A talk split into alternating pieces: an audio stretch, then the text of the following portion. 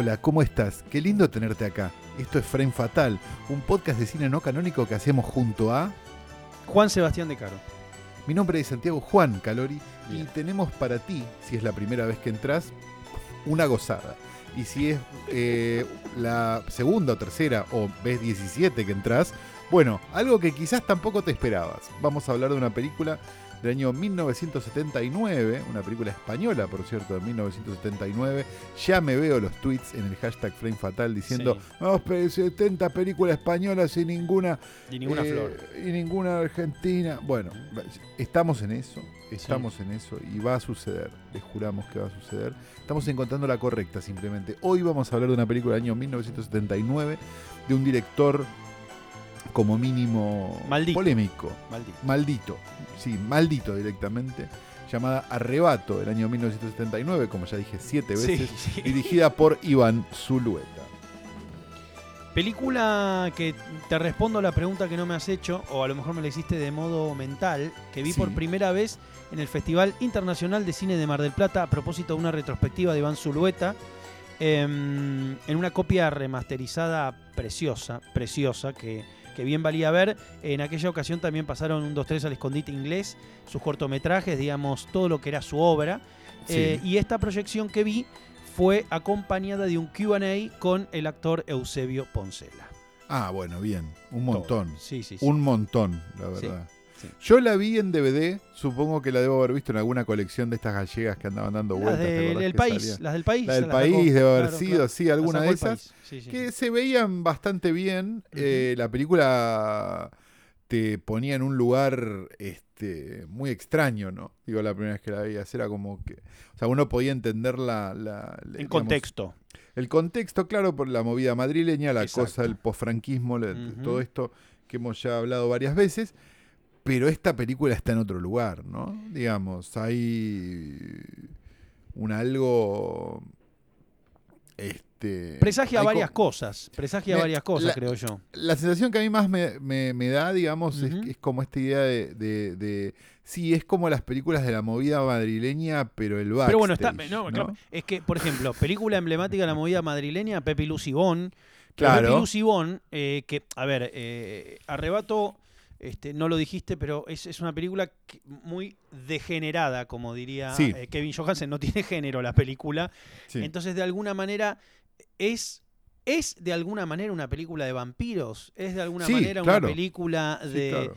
Este, un, un fuerte retrato de época, es una película sobre drogas, sobre sexo, es una película sobre el cine, un postulado sobre el cine. Yo creo que un poco de todo esto pasa. Eh, Sí, esencialmente tiene tres protagonistas, un director de cine, una actriz que ha trabajado con él y que está ahí cerca de él mientras planea su próxima película, y un personaje de lo más extraño, este, indefinible, que es este tipo que le empieza a mandar estas cintas eh, de películas, eh, este, uno podría decir este, experimentales, Ajá, y y, que tiene- grabaciones de su voz explicándole Sí, una serie o de Acompaña un grabador monaural con cassette que explican lo que uno va viendo y que el vínculo que tiene con estos arrebatos, de ahí el título del film, que aparte son los momentos que él entra a una sesión de droga poderosa, empezamos a ver que son o que operan de un modo fantástico, por decirlo de algún modo. Claro, digamos, y ahí es donde uno podría entender que ese arrebato en realidad es como, es como una cosa más vampírica o, o- ese tipo de cosas, ¿no? Digamos, ahí es donde,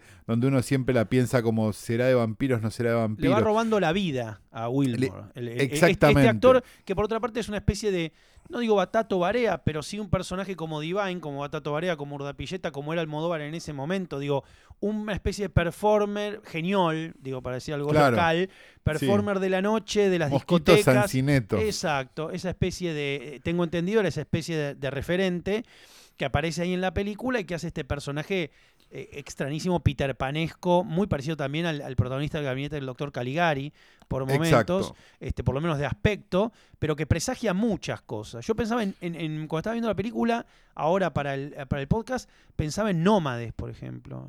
Bueno, claro. Bueno, el ansia, ¿no? El ansia tal cual, la parte, sobre todo la parte del boliche. Cuando Claro. al boliche, yo digo, parece el principio de. Bueno, por varios motivos parece el ansia. Pero la parte del boliche con el ascensor, yo digo, esto es como una especie de ensayo del Sí. comienzo con Bauhaus y Bela Lugosi D de Tony Scott, ¿no? Y a la vez también me parece que tiene una cosa como, como de, de que, en su momento fue una película maldita, digamos, es una película que hoy se la reconoce como una de las mejores películas españolas de la historia y todo esto, pero, pero que en realidad, eh, digamos, en su momento era como, bueno, vaya ya arte y ensayo, no sé, no sabemos bien dónde ponerla pero que ayudó, me parece, a las películas de la movida madrileña, estando, ah, digamos, puesta donde está puesta, a que determinados temas, bueno, dale, venga, ¿no? Bueno, creo que lo, que, lo mejor, sí, lo mejor que eh, tiene. Laberinto de pasiones, digo, yo no sé si hubiera existido. Matador. O sea, sí, hubiera existido, o matador, digo, hubieran existido si, tan fácil si no hubiera existido arrebato. No, antes. sin lugar a duda. Eh, en un momento creo que un cameo de la voz de Almodóvar me pareció escuchar. Sí, claro, sí, sí, sí, sí. Sí, sí, es Almodóvar. Yo creo que tiene varias cosas. Como vos decías, digamos, me parece que uno entiende muy bien, che, ¿qué es la movida española? ¿Qué fue el destape? ¿Qué es esto? Bueno, viendo la película uno se da cuenta. Eh, no, no hay ninguna mirada de ningún tipo. A ver, no hay ni- ni- ningún.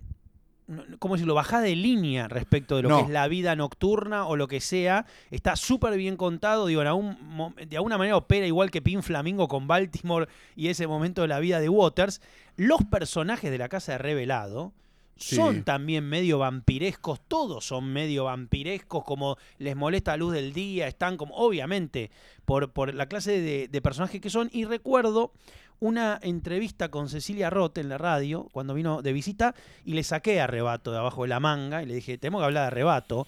Y la ama la película. O sea, una, una Claro. cosa que me pareció fantástica es que la ama y tiene un recuerdo de Zulueta como un genio. Hay un, un, este, gran documental que acompaña la edición en Blu-ray, que salió hace unos años de arrebato, me la trajo Nico el Cinéfilo de España. Un regalazo, porque es, es fantástica esa edición, donde uno lo ve a Zulueta, que es Eusebio Poncela en la película, digo, es el director, Sí, no cabe claro. la menor duda, y que ves que era una, un artista este, de un nivel de excentricidad. Digo, falleció no hace tanto, hizo muy poca obra, hizo un Sí. montón de cosas, este, pero sin lugar a duda está la película más, más emblemática y extraña que Sí, hizo. Zulueta se podría, se podría, se podría, este, Un pre-Almodóvar. casi calificar, claro, como un pre-Almodóvar, pero no, pero además como medio como el, el, el más renacentista de los heroinómanos, ¿no? Digamos, Claro, porque, claro. digamos, se dedicó a un montón de cosas, eh, fue a Nueva York, digo, vio eso, vio, vio el Nueva York de, de fines de los De 70, Warhol. digamos, claro, exacto, entendió un montón de cosas que llevó, digamos, a, a- a- estudiar cine y a estudiar artes, creo también, digo, o, Sí.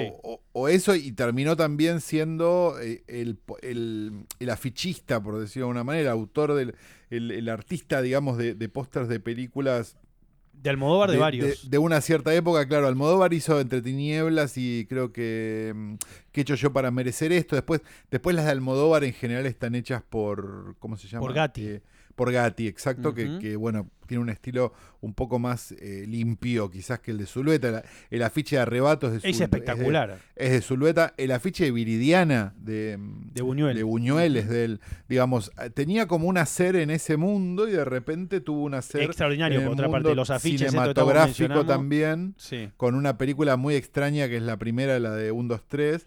Que, Un, dos, tres son viñetas musicales. Sí, es son como si ese- fuera medio el extraño claro. del pelo largo, ¿no? Como para ponerla en un lugar eh, no- eh, normal, porque lo que hacía Zulueta era trabajar en televisión. Yo le robé, le robé a Zulueta fuerte de un 2-3 al escondite inglés. Hay un clip de una banda de la bamba de la, de la banda que tenía la bamba, la banda que tenía Barbie Recanati y los Utopians. sí, eh, un clip que se llama Ya Voy.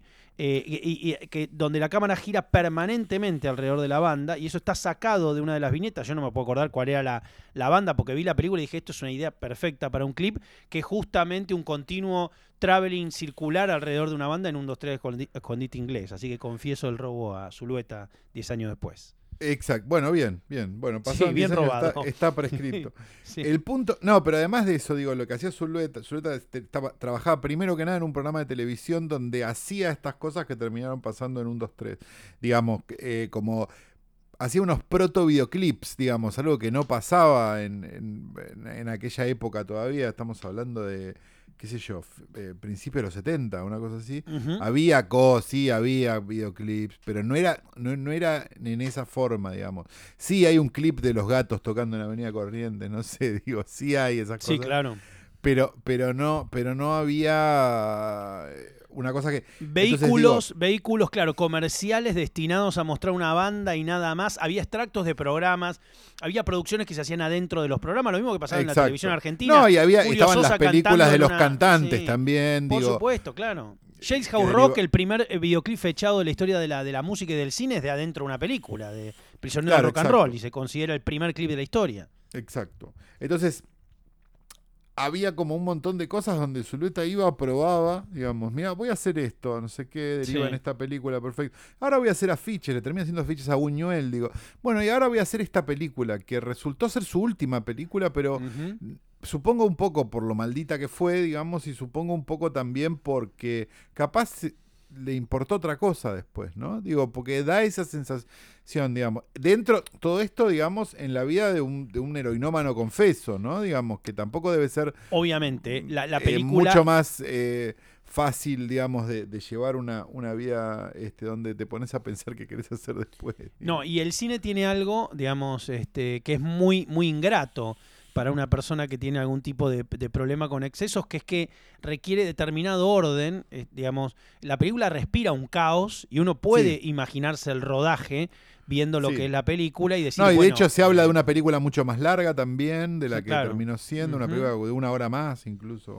lo que el tipo, eh, sin lugar a duda, es, es un preciosista estupendo que con dos elementos hace dirección de arte. Esto pasa en todo el departamento, claro, el departamento de Poncel es el de él es la casa de él. Eh, y después el, de Wilmore, digamos, cómo, cómo agarra esos detalles, el autito, eh, el móvil que tiene pegado en la pared, es un ambiente solo. Y hay que decir en la película, y esto conecta hasta con esculpir el tiempo apuntes sobre el cinematógrafo, digo, estas ideas de, del cine robando vidas, cuando eh, le devuelve, digamos, porque hay un momento de intercambio entre lo que le manda Wilmore a, Poncela, cuando Poncela le manda el tomavistas, la posibilidad del timer para, para agarrar de a un frame, que ahí se vuelve loco directamente, porque ahí es como un plot point de alguna manera en, sí, la peli. Sí, claro. No, de hecho, de hecho es, es, eh, eh, es, absolutamente un objeto que después termina siendo desde sonido, ¿no? Sí, claro. muy, muy importante y sobre todo al final, digo, o sea, hay como montones de cosas, digo, este día el tac no, no, claro, es un, es un, eh, un leitmotiv. La música le hizo Zulueta, es que es una música que también es medio gialesca la música, es medio goblinesca el, el, arpegio ese que suena cada tanto, ¿viste? Eh, está por ahí también, hecho con cinte también, música de, teclados. Em, y tiene eh, eso que decía, la, la, idea esta del cine como, como robando vida o la idea de que es un plano. Digo, yo dudo que Zulueta haya querido postular eso, pero de alguna manera y por default la película discute eso. Discute que es un plano, que es la vida en incluso La, teoría esta de que, de que, los, de que los pueblos originarios consideraban que las fotos te robaban. El Digamos, exacto. Digo, me parece que, que, va por ese lado. Digamos, mientras, mientras los personajes están robando el alma a ellos mismos, ¿no? Digo, con, con sus vidas. Digamos, hay algo como como interesante. por eso, eh, que no se juzga tampoco, digamos. que eso también me parece. Digo, cualquier una película de esa misma época, no, no de estas de la, de la movida madrileña del Estado español, no, obviamente, pero, pero, pero una película que hubiera tenido un personaje que, mm, que hace eso, digamos, lo hubiera castigado al final de otra forma, de una forma más moral, me parece. Sobredosis. Sí, sí, o, sí, sobredosis y se salva, sobredosis y se muere, y sobredosis y se salva es bueno, no, qué mal, qué hice. Qué no, pero digo, sobredosis la película argentina, ahí tenemos castigo. Ah, sobredosis, claro, sí, o las barras bravas, digo, o, Cualquiera, o cualquiera de las que quieran elegir de esa época. Este. Mm, hay algo como, digamos, me, me, da la sensación de que muchas películas hablan del tema como el tema de la droga. Bueno, seguramente para su de, de, revista 7 eh, días. Y esta película no hace eso para nada. No, seguramente para Zulueta, por eso digo, el cine era mucho más adictivo o, se llevaba su vida que la heroína. Digo, sí, sí. Eh, por lo menos por lo que cuenta la película. Eh, y como, como en un momento, hay un momento también medio Blade Runner, que es cuando descubre Poncel a través de las grabaciones que le va mandando Wilmore, que, hay, que, en un frame él está, o sea, empieza a verlo vivo y en movimiento entre un frame y otro, que es lo que empieza a pasar. Digamos que él puede vivir o que parte de él puede vivir dentro del material fílmico, ¿no? Pero con el frame detenido, no es que en movimiento. O sea, como si un, dentro de un cuadro pudiera haber movimiento siempre. Y es que si uno Claro. lo piensa, no existe la unidad de tiempo cero. Entonces cualquier frame de cualquier película es una unidad de tiempo que empieza y concluye. Lo que pasa es que es impercibible, digo, cómo manejarlo. ¿no? El tiempo cero es imposible. Sí, Bueno, sí, es verdad. Bueno, es no- una no foto. sí, claro, bueno, no me quiero No, poner digo, cientificista, pero bueno, debe No, haber no, no, está bien, está bien, está bien, está bien, está bien. Sí, sí, sí, sí, sí, sí, sí a todo. Eh, y me parece que, que, lo- que con lo que nos encontramos es con algo tan border, ¿no? En el fondo, digo, porque es una película muy border. Lynch antes de Este, Lynch. Eh, me- No, ¿sabes qué no? ¿Sabes? Y te voy, y te voy a, A ver, te decime voy a por qué dar- no. Te, voy a- te lo voy a mejorar. Ferrara antes de Ferrara. Está bien. Está bien, me Por- parece un- Por, por las pasiones de ambos directores, ¿no? Digo, No, por, sí, claro. pasiones similares. No, y aparte por Y- estilo me parece también. y por más estilo similar. también me parece más Ferrara. Digamos, no para de pensar en como en las primeras. No en Driller Killer, ¿no? Pero, pero Eh, sí la en de lo de, no, la de blanco sí y negro, la de, Bla-. Addiction. Bueno, de Addiction. O sea, incluso Maldito Policía, digo, eh, me parece que, que, que son esas películas donde, donde, había, donde hay un director que exorciza su vida a través de, de las imágenes que cuenta, digamos, y, y me parece que un poco Zulueta hizo lo mismo, ¿no? Con esta película. Quizás como un acto de, no, no sé cómo ponerlo en términos que no suenen muy New Age, ¿no? Pero digo... No, pero hoy ya casi no, no, no, pero que no son New Age. Hoy ya casi no pasa más. Yo te iba a preguntar cuál fue la última película que vimos, no de ese nivel de salvajismo, pero donde sí el director tengo ese vínculo de exorcismo. ¿Qué lo tiene? ¿Tarantino? ¿Scorsese? ¿Quién Eh, lo tiene? El de Verhoeven, Está bien. ¿No? Digo, Sí. que Sí. me acuerde como la última. La última cosa que fuimos a ver al cine que era para adultos en el mejor sentido de la palabra. Claro, porque a mí, a mí la de Tarantino yo no la voy a discutir, ya la discutimos en, en privado, Sí. no pasa nada. A mí lo que me pasa es que me parece más como un catálogo de caprichos que, que, que una película donde esté desnudando su alma, ¿me entendés? Sí. En cambio, él de Verhoeven me parece que es una película de un tipo diciendo, che, tengo estos huevos y los voy a poner acá arriba de la mesa. No, el de Verhoeven hablar". está hecha para que lo crucifique. O sea, está hecha. Claro, exacto. Sí, sí. Vengo, a que, vengo a que me cancelen. No, es, es el de Verhoeven. el, el más grande, vengo a que me cancelen ever. Sí. Entonces, me parece que hay un acto de valentía, hay un, hay un acto de valentía Enorme, digamos, de- sí. enorme en Verhoeven, no tanto en Tarantino que, que- que me No, no, no, no que- lo decía en ese sentido de la de, de por ahí las temáticas o por ahí eso, sino como gente que tiene con la obra un vínculo este, de, de, de manifiesto, de decir lo que cree o de, Sí. digamos, o seguir todavía vehiculizando, viste, algún tipo de pensamiento. Sí, sí, sí, sí, sí, sí, sí. Yo creo que está, está por ahí, ¿no? El irlandés me parece que lo es, digo, no voy a comparar el irlandés con esta película, pero en el sentido que, bueno, le creo que a Scorsese esto que está contando le preocupa eh, de un modo presente, urgente, digo, que está hablando de algo que a él le importa hablar. Sí, está hablando del eh, fin de su vida. Claro, por eso mismo, digo, Clint Eastwood lo ha hecho también en, en, en alguna película, en Gran Sí, en, Torino. la- en en- las últimas 20, porque no se muere más. Bueno, eh, por suerte, pero No, eh, eh, después de la mula, no sé si hace falta. fuerte, fuertes declaraciones. Bueno, una Em, película que, que se sostiene en base a ir y venir de un lugar a otro y no termina de quedar claro dónde queda cada lugar, ni qué es lo importante de que vaya a un lugar. No, es insoportable la mula, boludo. No me Fuertes declaraciones, Santiago. Ah, boludo, si la, mula, si la mula la dirigía Sam Méndez, le estábamos No era así. cagando. No, era, era más así. aburrida incluso. Pero, pero le estábamos haciendo, le estábamos cagando encima todavía, boludo. A mí me gustó la mula. Yo, Bueno, no, ¿te gustó la mula? gustó la está, mula. está bien. la Te tengo en te estoy 4K. diciendo todo. algo. Ah, no, para bueno. nada. Eh, No, escuchá, no una vendiste todo, entonces. La mula no, la, de- la de Clean no las vendí. Escucha, volviendo un poco a la senda arrebática, Perdón. sí. eh, así como cuando hablamos de Possession dijimos la escena del subte, ¿cuál es Sí. la escena de cuál es la escena de arrebato? Para mí, ah, qué difícil, boludo. Pues son muchas, me parece. Me parece que, que, que el comienzo ese, digamos, de, de donde vos entendés que hay un montaje de algo, pero que también hay otro montaje de otra cosa, que de hecho se ve de otra forma que el resto de la película, tiene una paleta más como, Video. como más fría, ¿no? Este, que después entendés cuando Medio empieza video. a hacer la grabación. Sí. Sí, yo no sé si es video, pero, pero me da la sensación de que es como un. eh, como, como que como una foto más descuidada que el resto de la película, es una película más cálida visualmente. Eh, hasta que pasa esto, digamos. Está buscado, obviamente, digo, porque, porque Pues me parece que la foto, digamos, va de como de fría a cálida, a fría Sí. a medida que avanza la película y, y es totalmente narrativo, ¿no? Digo, esto, esto para los que preguntan siempre qué hace el director de fotografía. Bueno, trata de apoyar la historia. Cuando no es un pelotudo, Sí. trata de apoyar la historia visualmente para que la historia se entienda también, ¿no? En relación a temperaturas, colores, Exacto, gamas, y, y cómo se cuenta y, no lo que esté de moda justo ese, ese mes. Sí, en- sí, sí, sí. eh. Vamos a imitar a Roger Dickens. Claro, exacto. Eh, a mí me gusta mucho. eh, a mí me gusta mucho eh, inmediatamente después que le otorga el tomavistas y empieza a experimentar con eso.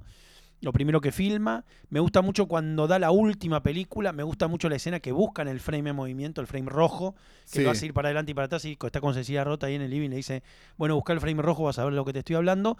Y el final me encanta. O sea, el final, Sí. final me encanta porque me parece el vestido casi como si estuviera no con la venda, como si lo fueran a fusilar. eh, Exacto. y está sonriente adentro de, la, de los frames. ¿no? La verdad que me parece un final desconcertante, valiente, un delirio, pero.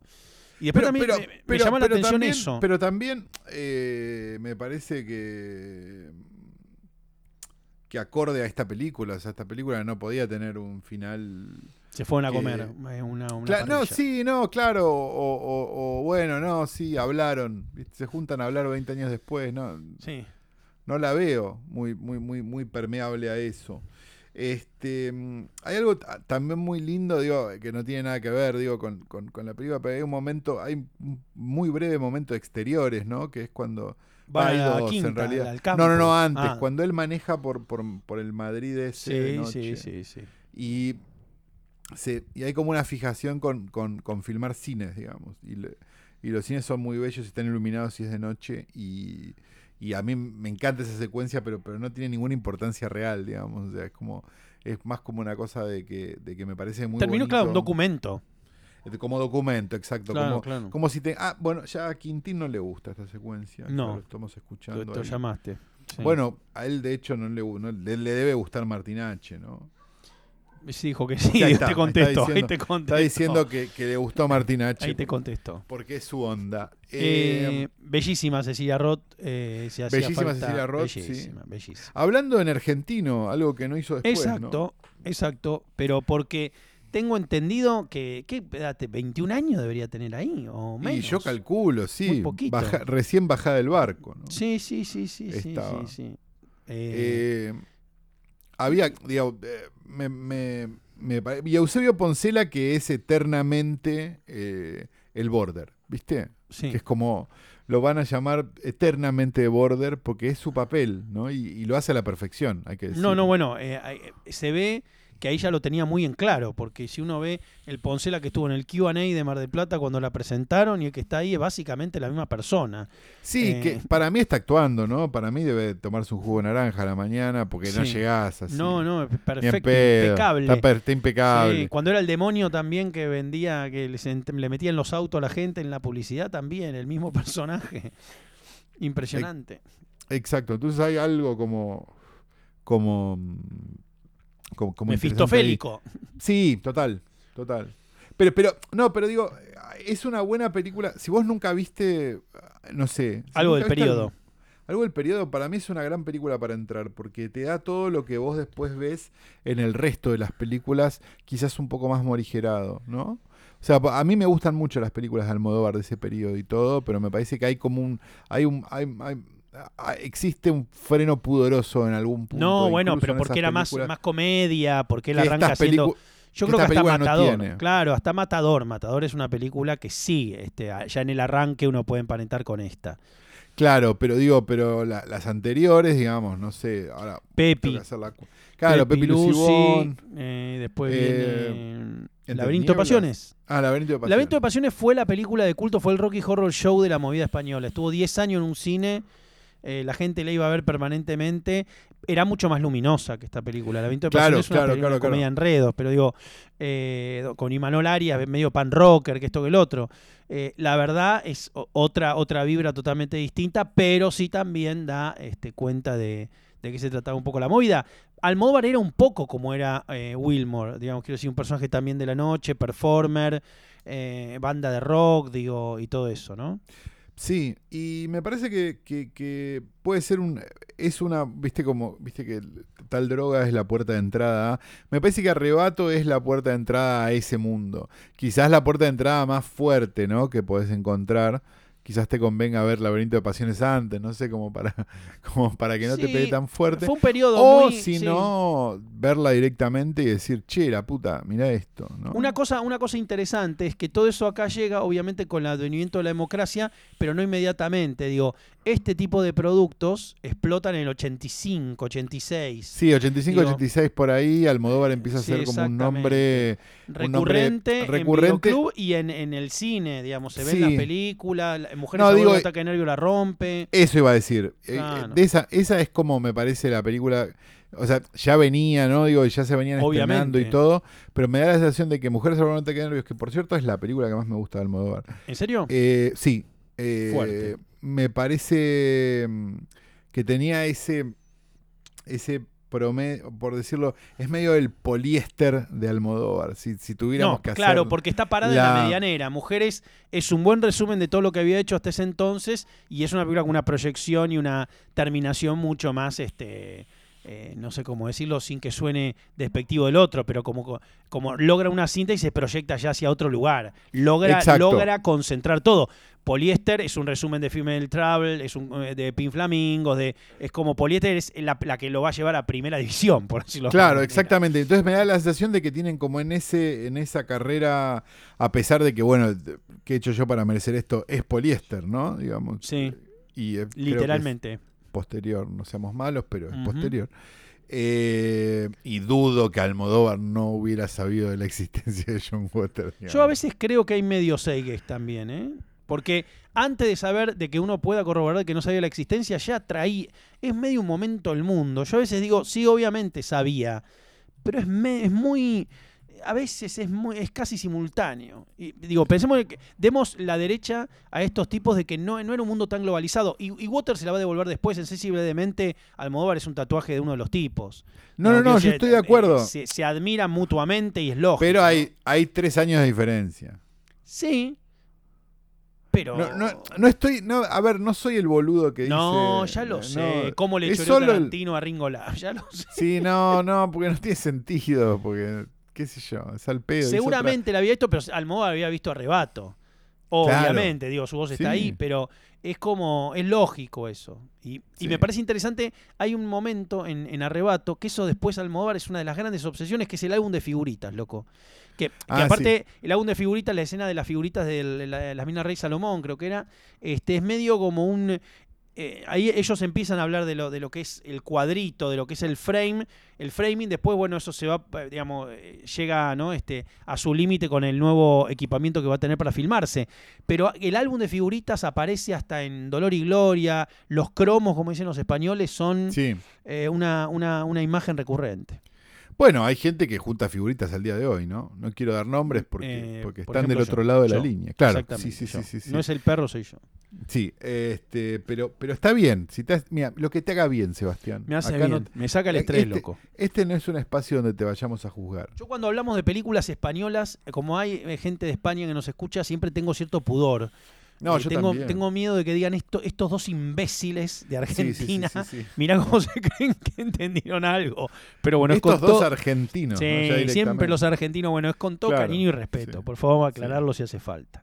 Sí, les pedimos perdón por... Por, por, anticipado. Por, algunos, y no, y por muchos argentinos que les mandan, no todos, pero muchos Pero argentinos par, que les sí, un mandamos. par que, más sí. que fueron ahí. y, y que, han, que, que han llevado cosas aberrantes como la cerveza Quilmes a, a- a vuestras tierras. Bien. Este, dicho eso, también Recomendamos, tenemos- recomendamos. recomendamos Arrebato. mucho a Arrebato. Sí, ¿Qué quieren que les digamos? La verdad, está buenísima, negro. Véanla. Y, y ha habido una enorme cantidad de gente. ¿En serio? Sí, una enorme cantidad, pero enorme, una cantidad de gente que yo ya, sinceramente, ya no sé cómo manejarla, Sebastián. Así que me tenés que hacer una pregunta.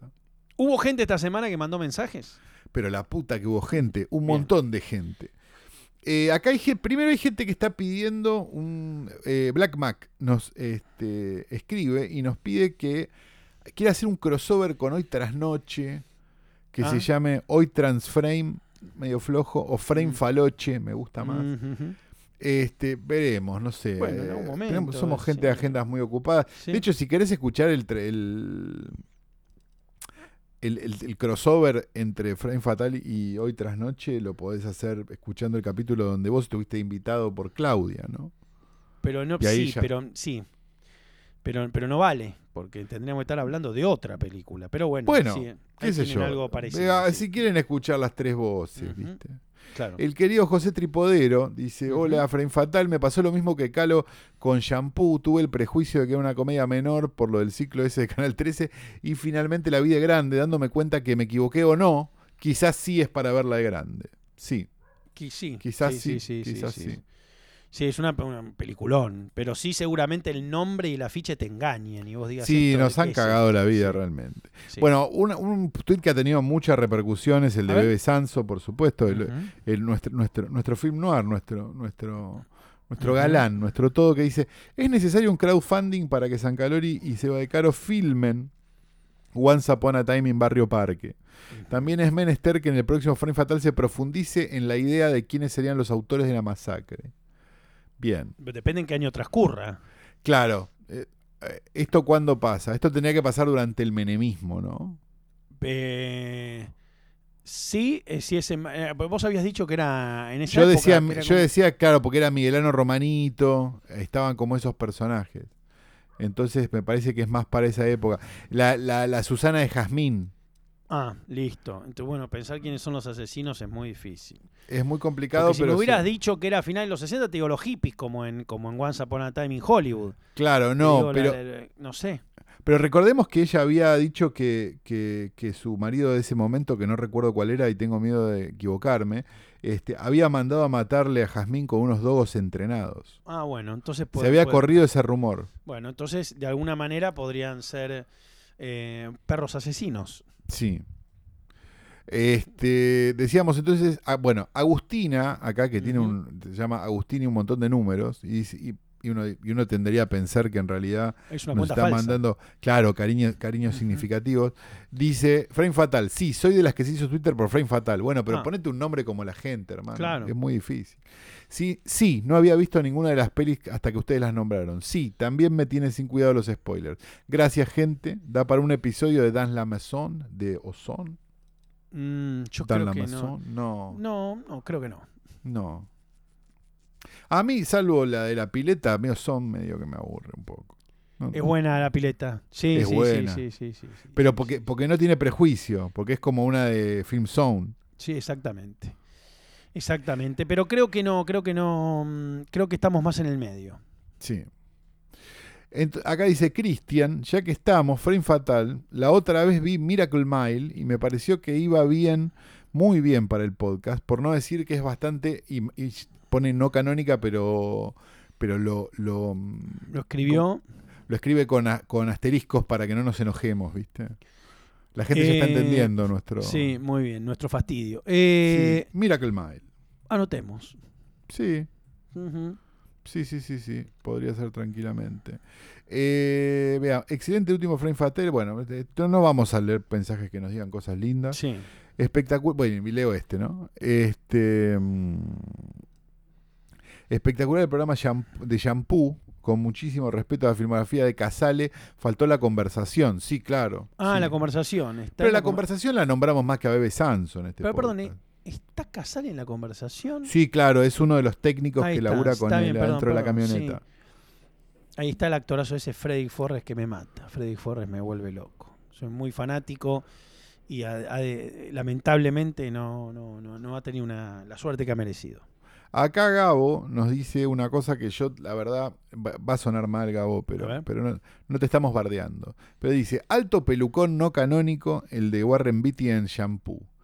Top 5 de mejor peinados, pelucas urgente. No somos ese tipo de podcast. No somos ese tipo pero, de podcast. Pero está lleno de podcasts que, que hacen top 5 de cosas. Así que la- con Sobre solo todo de buscar- cosas, de cosas que poco Sí. tienen que ver con el cine. Exacto, pero en general se definen como de cine y series. Sí, claro.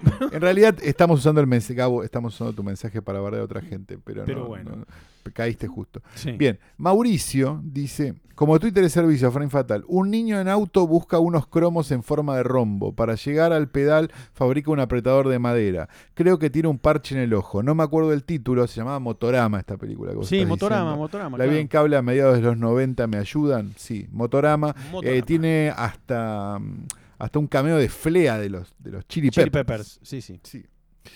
Eh, Clara nos dice, ¿para cuándo un análisis de Bowfinger de Frank Oz? Una joya. No, es re canónica Bowfinger. Sí. Y Frank Oz no creo que sea canónico, pero Bowfinger. Bowfinger tuvo en el Es momento de es su bárbara. Sí, sí, Es sí, pero tuvo, tuvo muy buenas críticas, recuerdo.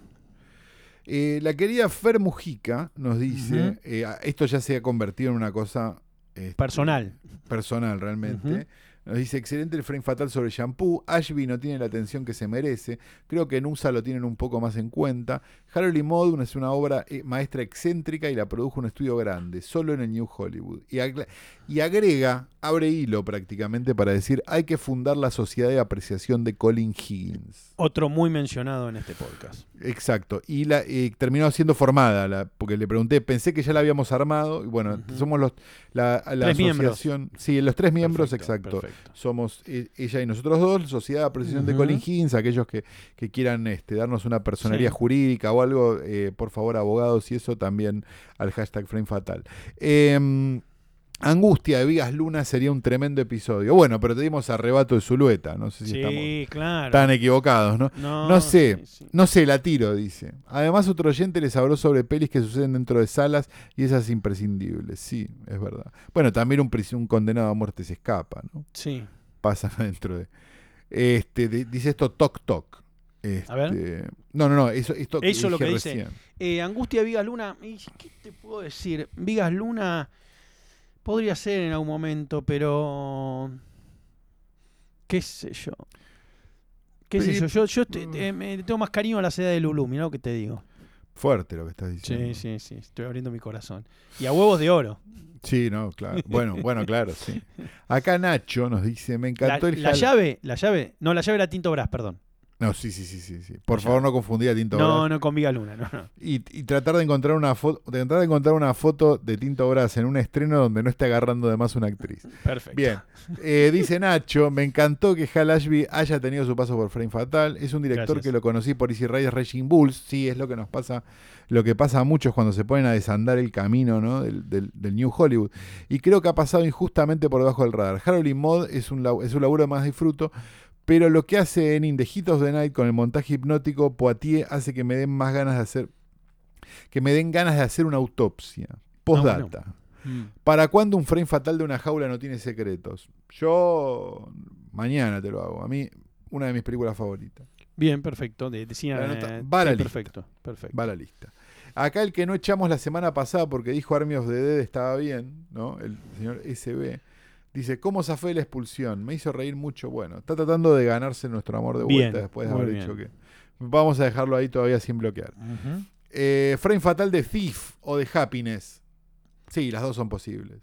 ¿Las dos son posibles? ¿Thief es posible? Sí. O ese, Perfecto. Michael Mann. Sí. La- no, está bien, las dos son posibles. Sí. Te diría que cualquiera es Michael Mann, porque es como un. es No, como Hit no. Hit no. No, Hit no. Hit no. Pero Thief sí, boludo. Thief sí. Bueno, acá siguen que necesitan el crossover. La verdad, chicos, pongan los dos podcasts al mismo tiempo. Claro. Aparte, hicimos un montón de cosas juntos. Habíamos hecho otra cosa de terror. Hicimos, fuimos a la radio, no sé. te- es como, no es que por favor el día que se junten, pero si- estamos Ya nos todos los días juntos. 100 veces, Sí, claro, sí. sí. Este, bien, el quejas, dice acá. A ver. Olis empieza. Ya, ya me, lo, me lo pongo. Mm, me lo veo venir. Me lo veo venir. Ah, no, no, no, es buena onda. Me clavé un doble programa con Comiéndose a Raúl y Juegos Sucios. Fue un hermoso plan de cuarentena. Gracias por la curaduría. ¿Es posible que traigan alguna de Nicolás Roeg? No sé si tiene una pata dentro o afuera del canon. Abrazo. Frame Es fatal. raro, Nicolás Roeg. Eh, Es raro y como raro que es, debe tener alguna que sí. Obviamente, Venecia Rojo Shocking no. bad timing. Porque Eh, sería o la otra, ¿cómo se llamaba? La de Mick Jagger. Performance. no, Perform- performance. No, No, performance es de. es la de. Travolta. Eh, No, performance. ah, O se llaman las dos performance. Ah, las dos se llaman performance. Puede ser que las dos se llamen performance. Las dos se llaman performance. Espectacular. Pero no es la, pero no es la misma performance. no, no, no. Una es de Travolta y otra es con Mick Jagger. No, ya sé, pero ¿cuál? No, me ah, no, me estoy haciendo un quilombo bárbaro con el documental de los The Stones que no se puede ver a menos que esté presente el director, pero no es performance. Es de la misma época, pero no es performance. Es Gimme Shelter, si no me equivoco. Gimme Shelter es de los Maileys. De los Maileys y no se puede ver a menos que. ¿Esa es? No, Cocksucker Blues, ahí está, boludo. Ahí está. Ahí está, Cocksucker Sí. Blues. Listo, ya está. No, la de los Mails es la que matan, la que Matan los a la- Angels los- matan, sí, matan matan a un negro en, señor en, en muy la platea, tranquilo. Sí, sí, y show sigue, el show continúa, continúa. Sí, la película tiene que. está- estamos haciendo una película, viejo. No The biggest show must go on. Sí, para preocuparnos por esta boluda. Toque. Bueno, no sé por qué no fuimos hasta ahí, pero en algún momento tenía que pasar. Creo que Sentinel de Michael Winner da para un lindo capítulo de Frame Fatal. Puede ser. Eh, dice acá Esteban. Y me dice que responde a los mails de newsletter. No, no sé qué me Michael Winner seguro que sí, es no canónico, así que sí. Michael Winner es todo, nació no canónico. Claro. Es como todo. Pero le fue bien. Quizás por eso. Acá Claudio nos dice, espectacular frame fatal acerca de lo de contar películas una vez. Una prima que era grande, esto empieza como un chiste tangaranga, Sí. Eh, y yo, un niño, simulamos ir a ver Comando porque sabía que el padre me iba a preguntar por la película y me la contó toda. Ella la vio para que le haga la gamba para irse con un amigo. Ah, armó como toda una situación. Él Sí. fue como un pagafantas en esta situación. Qué lindo. Ya que estamos, ya que estamos con un capítulo España, claro. de España, podemos usar el término pagafantas. Sí. Este, bueno, Claudio, muy noble tu- de tu parte. Ujú. Este, si entendí bien la anécdota, si vos no eras el amigo. No, no, bueno. no, no, no, no, él fue la pantalla. Ok, ok, ok, me deja tranquilo. Ignacio dice acá, hola Frame Fatal, hola. Y ahí dice, ayer vi Clut de Pacula, ¿la consideran no canónico? No, no vamos a contestar más preguntas de no canónico. No, no, no, igual Tenemos no. los huevos llenos. Igual no. Clut no, Clut está dentro. Sí. Acá CFPAR nos dice, ¿qué onda la película Radio Olmos? ¿Tienen data de este film tal vez maldito? Imagina que entra dentro del universo de Frame Fatal. Yo lo que sé de la película de, de Radio Olmos es que se filmó material cuando se grabó el disco Radio Olmos, para los que no tengan 100 años, un disco, un show, como una especie de Woodstock, si querés, de bandas de metal adentro de lo que en ese momento era la cárcel de Olmos, que creo que no existe más tampoco. Sí. Eh, y el material quedó ahí en el. eh, y ahora el año. Hermética. Tocó Hermética, claro, Claro. tocó Letal, no me acuerdo. Eres su seguridad. Claro, exacto. ¿Y cómo se llama el Eh, otro? El que de hecho roba, que es sobre un tipo que roba. Robó un auto. Ah, ahí está, robó un auto. Sí, no, no, no, no son muy difíciles. las- Hermética es como. ¿Cómo se llama esa? Es bastante auto, lineal. Robó un Robó un auto. Sí. Este. Esas las tocaron las dos. El punto es. Eh, el material quedó ahí. Se iba a hacer la película, se iba a hacer la película, un no se hizo poquito se nunca. vio de lo de Hermética. ¿Hay algún, algún fragmento? Sí, pero después, el año pasado, no, el anterior, el último Festival de Mar del Plata presencial, que fue 2019, se estrenó la película de Radio Olmos, que creo que tiene ese material y que finalmente la terminaron, pero después no sé qué pasó con la película, o sea, si se puede ver de otra forma, la verdad que no la, no la pude enganchar Sí. en el festival, pues yo llegué justo el último día que la daban y bueno, cosas, y después no la vi más en ningún lado. No, no, eh, no- supongo que va a terminar apareciendo en algún lado para ver, como, Sí. como todo, pero, pero por ahora no. Pero existe la película finalmente, ese es el punto. Bien. Eh, Drope, que yo supongo que es Pedro al revés, ¿no? Dice, siempre que veo shampoo me acuerdo de no desearás al vecino del quinto de Tito Fernández. Y está claro que Warren Beatty es el Alfredo Landa de Hollywood. Cuídense y gracias por el podcast. Dice acá Drope que evidentemente ya lo, ya lo grande. vacunaron por edad de riesgo, ¿no? Claro, Sí. claro, claro. Un burgués pequeño, pequeño.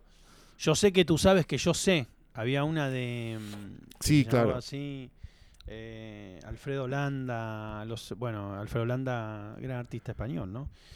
Eh, ¿Qué va a ser? Acá Claudio que no para escribir, nos contó la anécdota ya de que, de que le hizo la gamba a la amiga y pregun- dice, "A- acerca de edad, Acerca de Dudley Moore, merecía mejor suerte en su carrera, como dijeron. Siempre me pareció que Robert Downey Jr. le copió un poco la forma de actuar. ¿Es idea mía nomás? ¿Ustedes qué opinan? Eh, Y tuvieron Difícil. papeles similares, ¿no?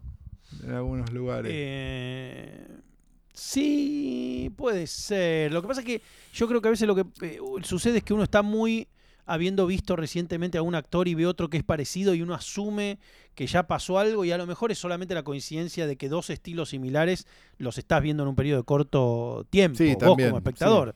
sí. Y bueno, puede ser eso.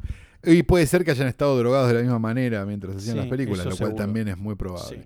Acá Gavilán nos dice, muy buena recomendación, excelente el episodio de Shampoo. ¿Se puede pedir alguna de ciencia ficción? ¿Y cómo están con lo de ciencia ficción, chicos? Dice, sé que no es el género de Calo, pero bueno. les amo". Arrebato de Bueno, ciencia ficción. Ahí está. ahí ten- ¿Querías ciencia ficción? Arrebato. Anda a ver arrebato.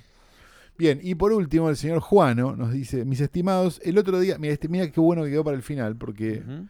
este, porque acerca dos cosas que es la autorreferencia y el problema que tenemos nosotros de Caro. bien. ¿Estás listo? Estoy agarradísimo. Bien, por favor, eh. Tomá, Sí. tomá la sublingual, ponete. Sí.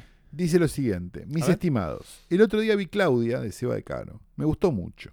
Los interrogatorios de Claudia y Carnaval, particularmente. ¿Consideran si su, o sea, la de Woods, obra como no canónica? O sea, eh, que, o sea, vos el, el- el documental, yo Claudia, si somos no Sí, canónicos. Yo si, creo que te- so- si nos sí, pero- consideramos no canónicos o no. no, yo creo que yo creo que está- que ni siquiera eh, estamos en la discusión del canon. No, no no, canon, claro, obviamente. Porque, claro, porque no nadie podía sospechar, digo, no, no, pero no, no, si, si es sí o no, no, pero No, pero claro, no es este ni siquiera somos gente que ha hecho películas, no tenemos Claro, obra no. de películas, claro. exacto, exacto. Que es no, una no. diferencia Obra es grande. otra cosa. Claro, Claro, con sí. tamas de Sí. 10, no sé, no sé cómo de- definirlo, sí. Claro, sí, sí, sí. Bueno, usando la frase del, del- del- del querido Germán Magariños en el documental sobre Gorevisión, ¿no? Sí, Haces una y es una poronga, pero haces 10 y te hacen una retrospectiva. exactamente. Y la verdad que tiene bastante razón. Tiene sentido. Eh, dicho esto, creo que no tenemos mucho más para decir que...